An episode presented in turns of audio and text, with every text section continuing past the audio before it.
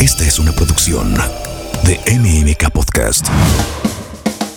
Ernesto Ávila tiene décadas cuidando a miles de mascotas en una de las ciudades más grandes del mundo. Aprende qué siente, cómo ve y cómo sentirte cerca de tu mascota sea cual sea.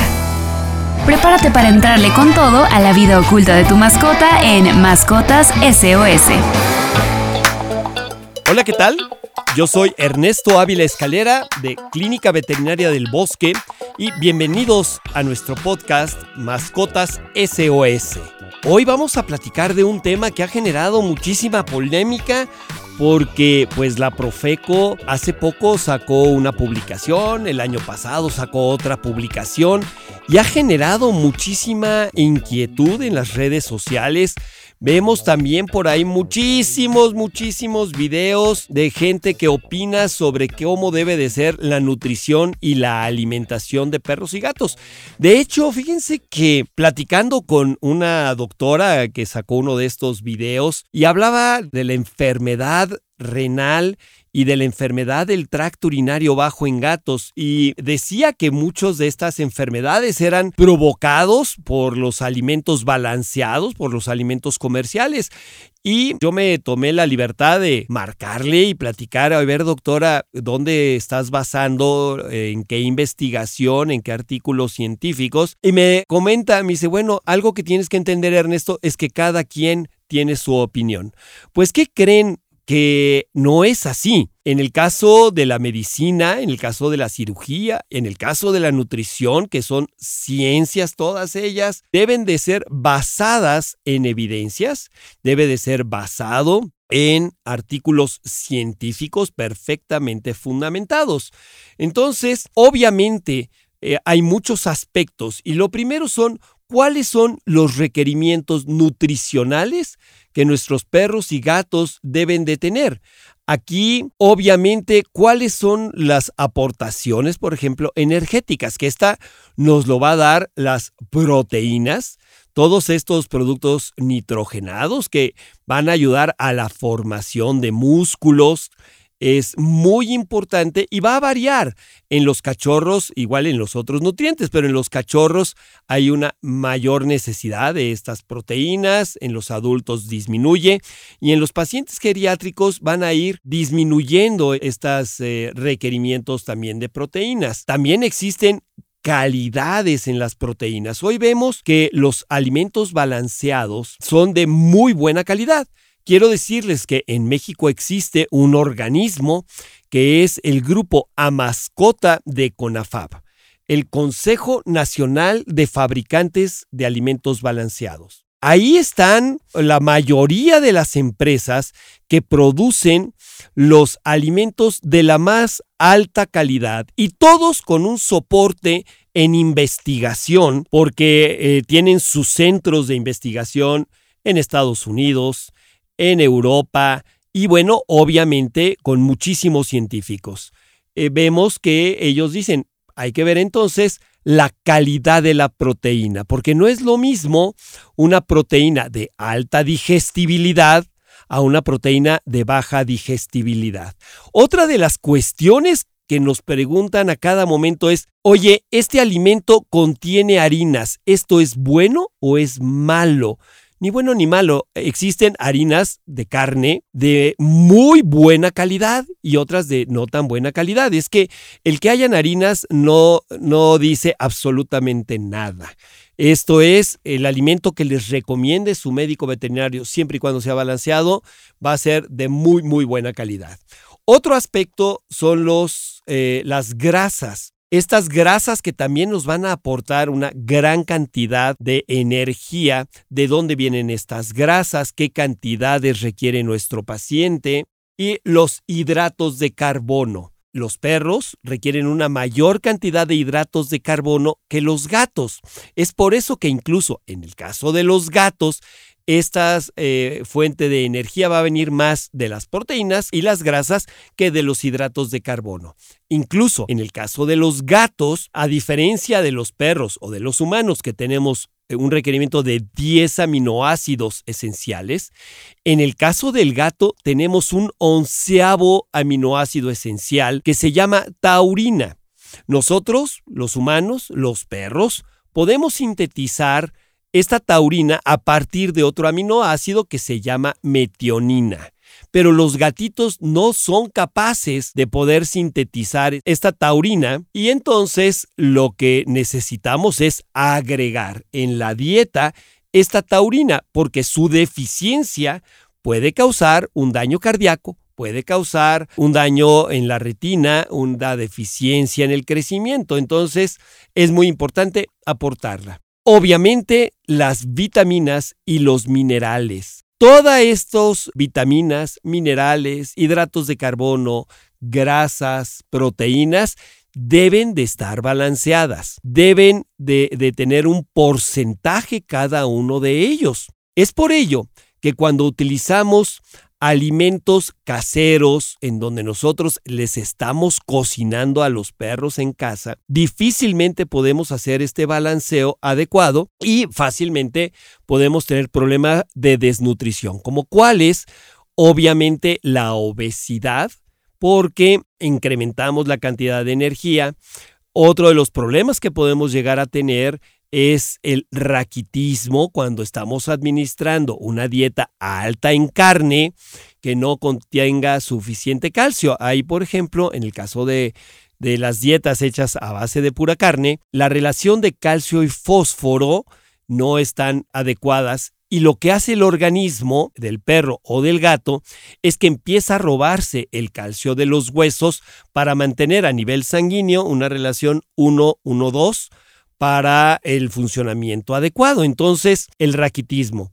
Otro de los problemas que podemos llegar a tener es el hiperparatiroidismo nutricional secundario, que esto era muy frecuente en gatos. Comenzó a disminuir a partir del uso de alimentos comerciales, del uso de alimentos balanceados. Ya hablamos de estos principales nutrientes que requieren nuestros animales. Otra de las cuestiones es el tipo de alimentos.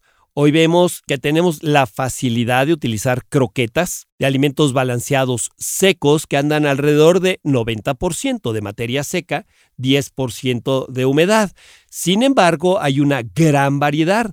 Muchos alimentos están enlatados, son más palatables. La palatabilidad es el sabor que nosotros eh, podemos proporcionarle a nuestros perros, a nuestros gatos. Tenemos alimentos en sobres húmedos y semihúmedos que también van a ser muy atractivos para nuestros perros y nuestros gatos. Es muy importante si administrar eh, suficiente agua porque sobre todo en los gatitos que tienden a la enfermedad renal, el consumo de agua nos va a ayudar a estar diluyendo todos estos productos de desecho, a que esté orinando más frecuentemente. Algo importantísimo, las porciones y la frecuencia de la alimentación. Quiero comentarles que hay gente que dice, el perro come una vez al día. No es así. Por lo menos deben ser dos o tres veces al día. Aquí van a aprovechar muchísimo mejor todos los nutrientes que ya mencionamos. Y existe, por ejemplo, en perros de abdomen recogido, de pecho profundo, un síndrome que se llama síndrome de vólvulo torsión gástrico. Este vólvulo torsión gástrico se puede presentar por muchísimas causas. Se puede presentar por perros que comen poco antes o poco después de hacer ejercicio intenso se puede presentar en perritos que son estresados, que lamentablemente cuando los llevan a pensiones o cuando vienen las, las fiestas donde hay pirotecnia, donde hay cohetes, cuando hay tormentas. Y aquí aprovecho, por favor, no hagan pirotecnia. Los perritos y los gatos sufren muchísimo con la pirotecnia entonces, cuando están estresados, y regresándome al tema de alimentación, cuando están estresados, jadean y entonces jalan muchísimo más aire, el estómago se llena de aire y se presenta el vólvulo, o sea, se infla este estómago, hagan de cuenta que se convierte en una especie de tambor y el estómago gira sobre su propio eje. Al girar sobre su propio eje, casi siempre es en sentido contrario a las manecillas del reloj, no puede salir el aire ni hacia el esófago ni hacia intestinos y es una emergencia médica. Estos perritos siempre, además de poder regresar el estómago a su lugar, de fijarlo a uno de las paredes abdominales, etcétera, muchas veces no lo logramos. Hay algo que le llamamos la hora de oro para poder operar a nuestros perros que tienen válvulo torsión gástrico. Entonces, tratemos de evitarlo haciendo dos o tres comidas al día. ¿sí? Evitar darles de comer cuando estamos regresando de correr o de hacer jugar con la pelota y hagámoslo en perros, por ejemplo, grandanés, doberman, weimaraner, hacerlo un poquito en alto y hay unos platos en el mercado que llevan una especie de laberintos. Estos laberintos ayudan a que coman de manera más pausada, que no coman eh, de manera rápida, porque también es otra de las causas de este vólvulo gástrico. También es importante en cachorritos que coman dos, tres, hasta cuatro veces al día.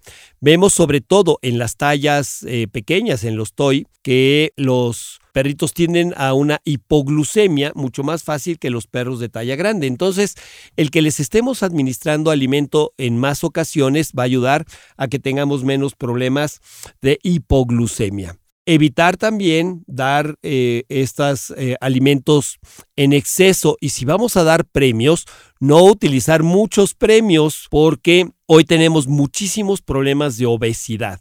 Y al tener problemas de obesidad no es tener al perro gordito simpático, es una enfermedad. Entonces, disminuimos el consumo de energía y aumentamos el gasto de energía. Hay que salir a caminar con nuestros perros para eh, evitar esto. En el caso de los gatitos, podemos jugar con plumas, con pelotitas. Ojo con el tema de los láser. El, el, juego con láser no siempre es beneficioso para los gatitos, pero bueno, hay que hacer que ellos también jueguen y tengan una actividad física para que gasten energía. Eh, Obviamente, evitar todos los alimentos tóxicos, como son el chocolate. El chocolate puede llegar a ser tóxico en perros y gatos, provocar alteraciones neurológicas, convulsiones, etc. Evitemos también el ajo, la cebolla, que puede provocar destrucción de los eritrocitos, provocar anemias importantes. Evitemos las uvas, es muy importante evitar todos estos alimentos tóxicos que puedan dañar a nuestros perros, a nuestros gatos. Está de moda los alimentos BARF, estos alimentos crudos preparados en casa. Quiero decirles que no son del todo malos, sin embargo, lamentablemente muchos de los perros que tenemos hospitalizados son por estos alimentos BARF que son fácilmente contaminados por salmonela, por algunas otras bacterias e ingresan a hospital intoxicados o con infecciones severas por estos alimentos BARF. Vuelvo a insistir, hay gente que los prefiere, no son del todo malos, pero es muy difícil poder hacer un balanceo de la ración y eh, eh, tenemos más problemas también de obesidad con estos perritos. Voy a entrar al tema de los alimentos. Hoy es tan sofisticada la nutrición y alimentación de perros y gatos que muchas empresas hoy están utilizando ya alimentos, por ejemplo, para perros enfermos del corazón, para perros enfermos de enfermedades renales, tanto perros como gatos, e incluso cuando su médico veterinario detecta una enfermedad renal, puede seleccionar para una enfermedad renal que está iniciando o para una enfermedad renal más avanzada. Hay alimentos para gatitos con enfermedad del tracto urinario bajo en gatos. No nada más hay unos para prevenirlos, ya prácticamente todos los alimentos para gatos de las empresas que están dentro de a mascota del CONAFAB, del Consejo Nacional de Fabricantes de Alimentos Balanceados, ya eh, cuentan con mecanismos para evitar desde el punto de vista nutricional la enfermedad del tracto urinario bajo en gatos. Sin embargo, las causas son muchísimas. Por ejemplo, eh, vemos que el estrés hoy es uno de los principales factores de la cistitis intersticial felina. Vemos la disminución de la capa de glicosaminoglicanos, de alteración de la inmunidad de esta vejiga, algunos procesos infecciosos, en algunos casos bacterias, que casi siempre somos los veterinarios que provocamos el arrastre de bacterias, por ahí del 2 o 3%. enfermedades virales, infecciones virales. Entonces, las causas no nada más son nutricionales. Esto era muy frecuente hace muchos años y se hablaba primero de si era el alimento seco, luego se hablaba de si las cenizas, luego se hablaba del magnesio, luego del tipo de magnesio y hoy sabemos de luego las infecciones, eh, ahora el estrés y hoy sabemos que es totalmente multifactorial. Entonces ya hay alimentos para evitarlo y si se llega a presentar la enfermedad, hay alimentos para poder disolver estos cálculos, disolver estas arenillas y ayudarle a nuestros gatitos. Igual, en el caso de perros, también hay dietas específicas para disolver ciertos tipos de cálculos. No todos los cálculos, algunos tienen que ser operados por su médico veterinario, retirarlos quirúrgicamente Vemos que las técnicas quirúrgicas también han evolucionado mucho en estos cálculos, desde laparotomías, desde cirugías de muy baja invasión a través de laparoscopías.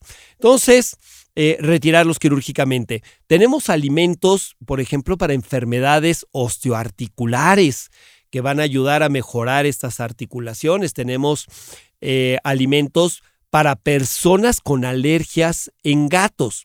Eh, hoy mucha gente que tiene gatitos que sufren porque eh, son alérgicos a su gato, esto se debe a un alérgeno que se llama FELD1. Este FELD1 es el principal alérgeno de mamíferos, de todos los mamíferos domésticos hacia el ser humano.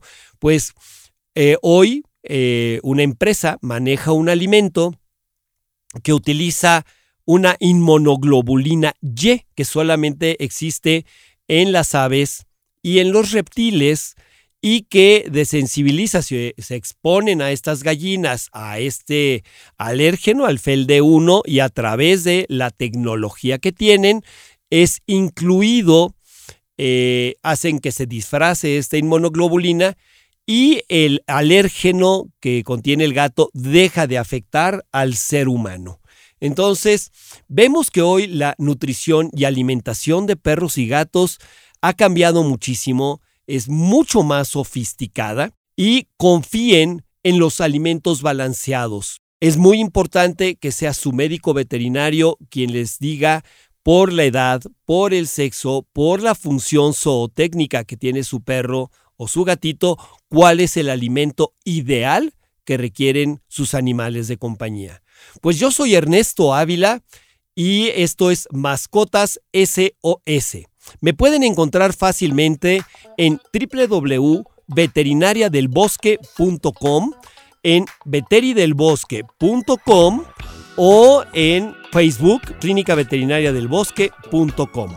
Pues nuevamente muchísimas gracias. Esto fue Mascotas SOS quieres aprender sobre nutrición, desarrollo personal, relaciones, espiritualidad, mascotas, astrología, sexo, dinero y negocios, MMK. No te pierdas los podcasts que tenemos para ti en MMK. Búscanos como MMK Podcast en tu plataforma de audio favorita con especialistas como Bea Boullosa y Nicolás Mieriterán, Rebeca Muñoz, Lourdes Botello, Aura Medina, el pastor Mauricio Sánchez Scott, Ernesto Ávila, Oscar Soto, Claudia Rampazzo, Adriana Valladares y Mario Borghino. MMK Podcast. Esta es una producción de MMK Podcast.